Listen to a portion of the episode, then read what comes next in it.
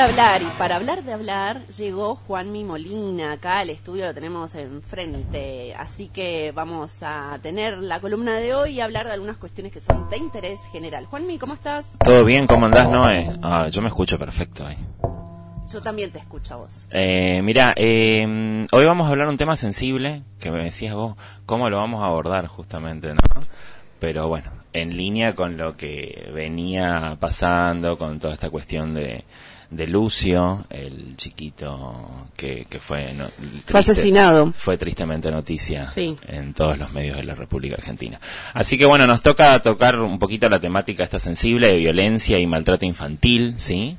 Sucede que muchas veces no sabemos cómo proceder ante estas situaciones, por lo que nunca está de más hablarlo y aún más al aire en una radio tan importante como es la Radio Nacional, ¿no? Hay como un debate y polémico, ¿no? En realidad la violencia no tendría que tener razón de ser en una sociedad, sin embargo, todavía se sigue mencionando al castigo, la corrección eh, de manera violenta. Claro, lamentablemente muchas veces seguimos considerando que el chirlo dado a tiempo, viste, es como bueno y los padres y que los padres y las madres tienen sí el derecho de hacerlo. Hay muchos también comentarios, memes que circulan. A mí me, me pegaban, o a mí me derrotearon, a mí me. o la foto de la chancla y, de, y salí bien y salí bien o no salí tan mal o no soy chorro no soy drogadicto o sea como que a causa de eso desde que te sopapearon toda tu infancia no no te involucraste con este por ahí pasaron otras cosas no te pasó eso necesariamente pero tenés otras cuestiones. no sos delincuente pero emocionalmente capaz que estás ansiedad tenés una, una emoción una emocionalidad medio inestable qué sé yo depende entonces hay que ver y es muy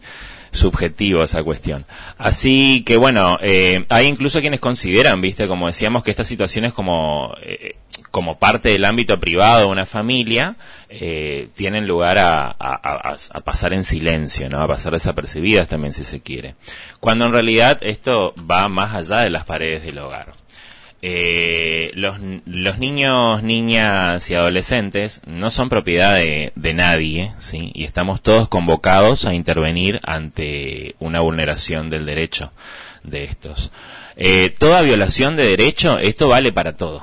Esto tiene que quedarnos como regla de vida, ¿no? Toda violación de derecho no es del ámbito privado, es automáticamente ámbito público.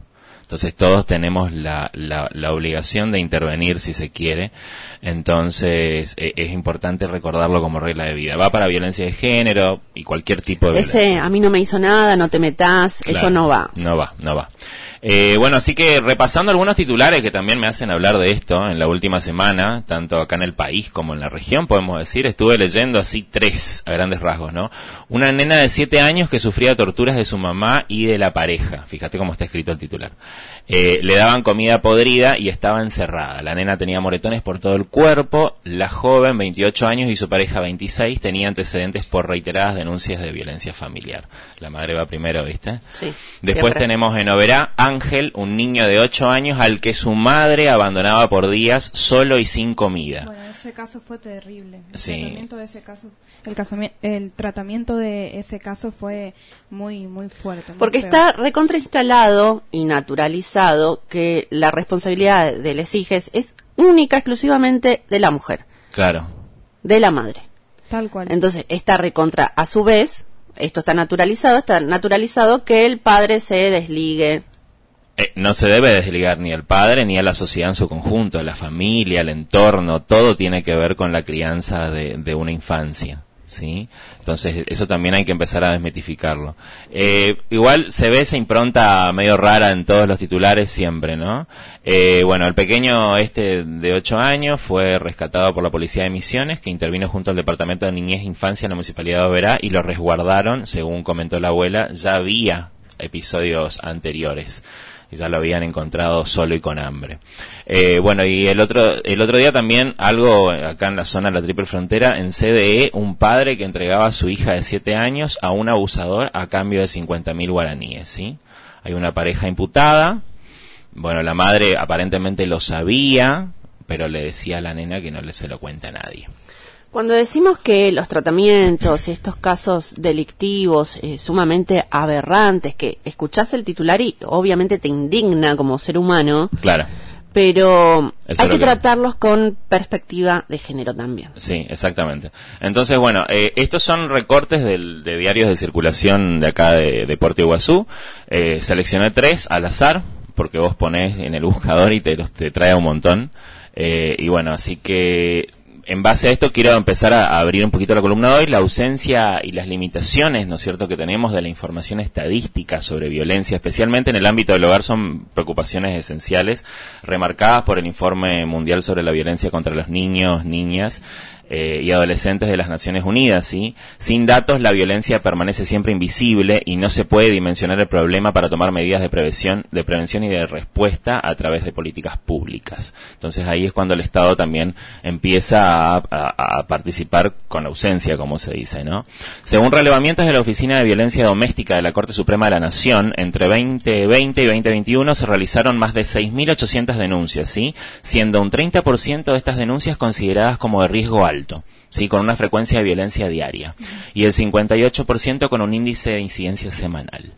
Bueno, dijiste 2020, 2021. Estamos hablando plena pandemia. Plena o sea, la gente exactamente. Tuvo que volver a convivir eh, juntas y bueno, uno de los datos que se tenían en ese momento era que la violencia doméstica había aumentado porque, eh, bueno, los varones que generalmente iban a trabajar eh, se quedaron en sus casas y y estaban bastante intolerantes. Violentaban a, a las mujeres, ¿no es cierto? Y también, también a los niños, etcétera, etcétera. Y todo ese, ese círculo que siempre se, se ve. Bien, esta columna está escrita todo por una razón, ¿viste? Quiero tocar y despertar esas inquietudes, ¿no? Eh, eh, eh, así que, bueno, lo que quiere decir que el 88% de estos casos son casos que no son episodios aislados sino que son reiterados, ¿sí? teniendo en cuenta, como decíamos, que un 58% tiene un índice de incidencia semanal y un 30% diario. Eh, de estas 6.800 denuncias, un 73% de las veces el agresor es el padre. ¿sí? Y acá conviene hacer un paréntesis porque muchísimos medios intentaron jugar con la identidad de género de quienes hayan sido tutoras de Lucio durante sus últimos días de vida, ¿no?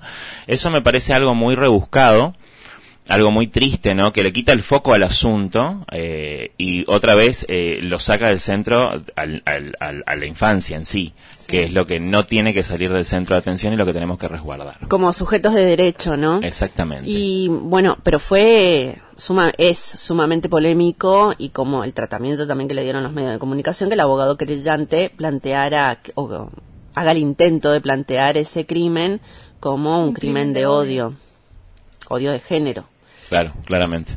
Estigmatizando también a, las acusadas por ser lesbianas. Vos tocaste un tema. También, exactamente. Dijiste que estamos hablando de los derechos de, de, los niños y de la vulneración de derechos.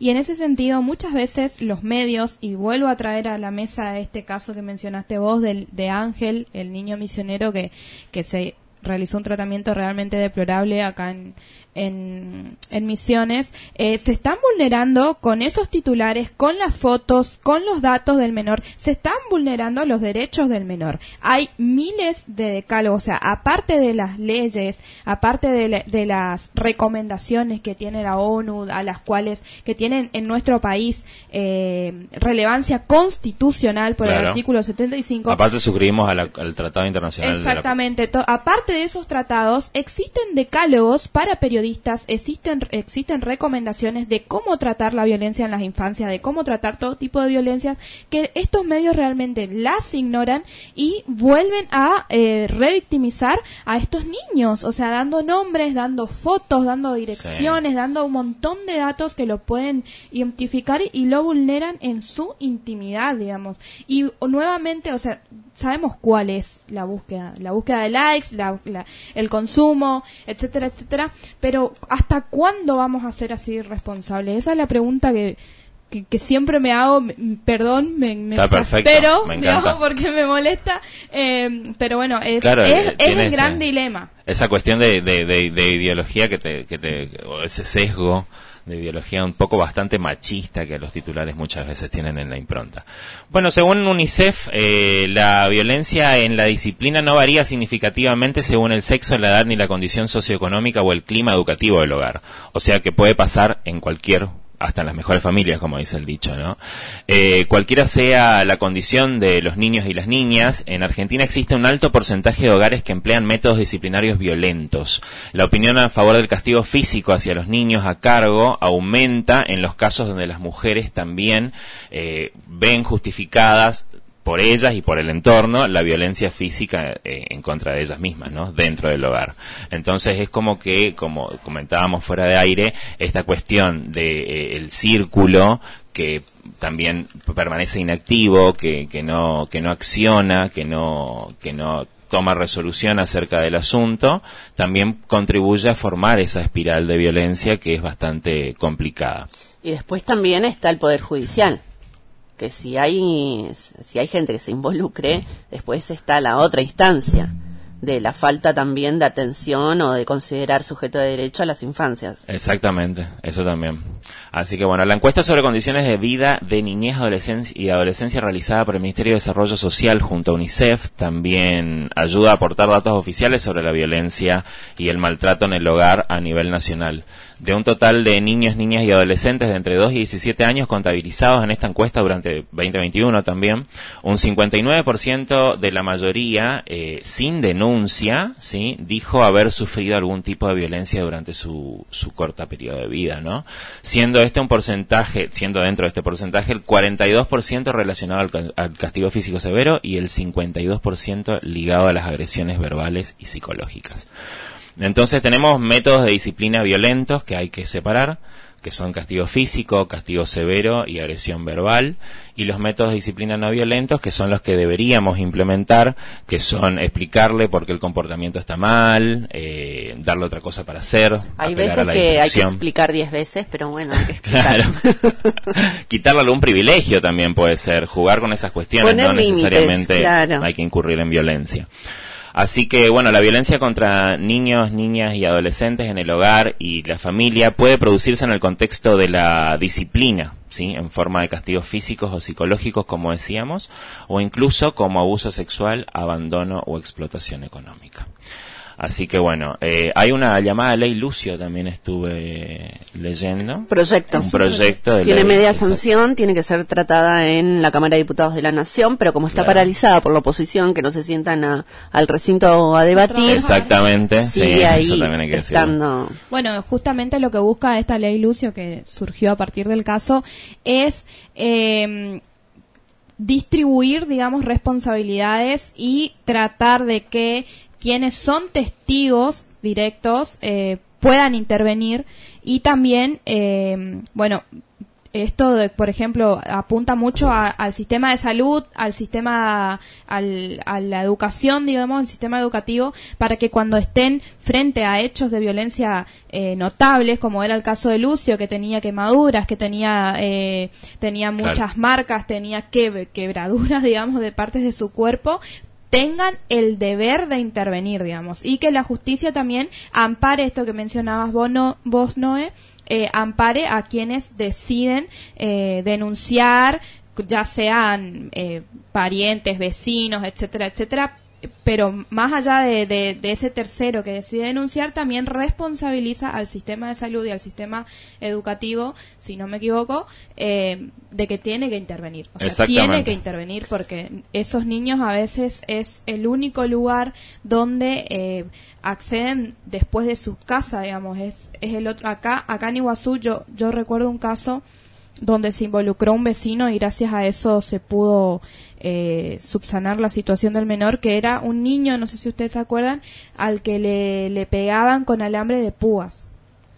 No sé si recuerdan ese caso, pero fue un vecino el que intervino y gracias a eso.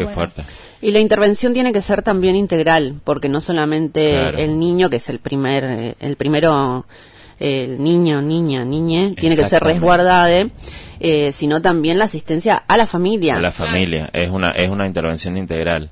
Exactamente, justamente eh, ahora quiero un poquito ir cerrando. ¿no? La violencia en cualquiera de las formas es una vulneración en, es una vulneración de derechos que implica múltiples consecuencias negativas, ¿sí? En el bienestar presente y futuro de los niños, niñas y adolescentes, perjudicando su salud física, sí, esto es algo muy serio, su salud emocional, su desarrollo cognitivo, su autoestima, sus relaciones interpersonales. En el largo plazo, la violencia experimentada durante la niñez se asocia también con la depresión, con el suicidio, con el abuso del alcohol, de drogas, con obesidad, con problemas clínicos de salud. En sus formas más extremas también puede provocar discapacidades, lesiones físicas graves o inclusive la muerte. Así que, paradójicamente, los ámbitos en los que debería ser eh, dada la protección, ¿sí? el afecto y el estímulo para el desarrollo integral de los niños, es donde muchas veces eh, estos sufren agresiones y maltratos. Así que es importante, como decía Pame, que todos los adultos, cada uno, desde el rol, como educadores, padres, profesionales de distintas áreas, estemos siempre atentos a ciertos indicadores físicos, comportamentales, emocionales o del tipo sexual en los niños y en las niñas, que pueden ayudarnos a identificar una situación de maltrato infantil. Y muchas veces decimos, ¿qué podemos hacer? Así que bueno, eh, tenemos la línea 102. Eso hay que recordarlo. Es un servicio gratuito y confidencial, ¿sí? De atención especializada sobre derechos de niños, niñas y adolescentes. Funciona en la provincia también, porque hay muchas veces en líneas nacionales que no están vigentes, no se implementa, no se aplica. Este sí. Esta funciona en todo el territorio de la provincia, en todo el territorio nacional, ¿sí? Eh, se puede llamar ante una situación de vulneración de derechos. Eh, y bueno, ¿quién puede llamar a la línea 102? Pueden llamar los niños, las niñas y los adolescentes, los familiares, personas adultas referentes como docentes, vecinos, vecinas, organismos gubernamentales, sociedad civil, también cualquier persona que tenga conocimiento sospecha de una situación de vulneración de derechos de un niño. Eh, eh, si es una situación de emergencia, la línea 102, hay que recordar, no es una línea de emergencia. Si es una situación de emergencia, hay que hacer intervenir a la policía y hay que comunicarse al 911. Lo que corresponde hacer es tratar de acercarse, contener la situación, contener al padre, no actuar con violencia, porque si uno incita a la violencia puede desatar más violencia. Así que hay que contener esa cuestión, contener al tutor que está enojado y validar el, al, niño. Por ejemplo, si tenés un, chico haciendo un berrinche en el colectivo, te acercás y, y bueno, tratas de que el tutor se calme un poco eh, obviamente dejas la violencia de lado, por más de que eso sensibiliza, y validas al niño diciendo, bueno, yo cuando era chico también hacía lo mismo, o tengo un sobrino que es pero peor, tranqui, no pasa nada, entonces hay como que ir conteniendo esa cuestión y viendo también si es necesario accionar con el 911, con la policía, con el 101, para que vengan a contener la cuestión. Así que bueno, la disciplina infantil implica educar al niño o a la niña para desarrollar un criterio, tomar conciencia sobre los límites, el autocontrol, la autosuficiencia y una conducta social positiva. ¿Sí? Eso cabe acordarse. Hay que recordarlo todo Hay que recordarlo todo el tiempo y tenemos que intervenir todos y contener todas estas cuestiones. Genial la columna de hoy, Juanmi. Te agradecemos y te esperamos la semana que viene. Dale, muchas gracias. Que tengan buen fin de semana. Igualmente.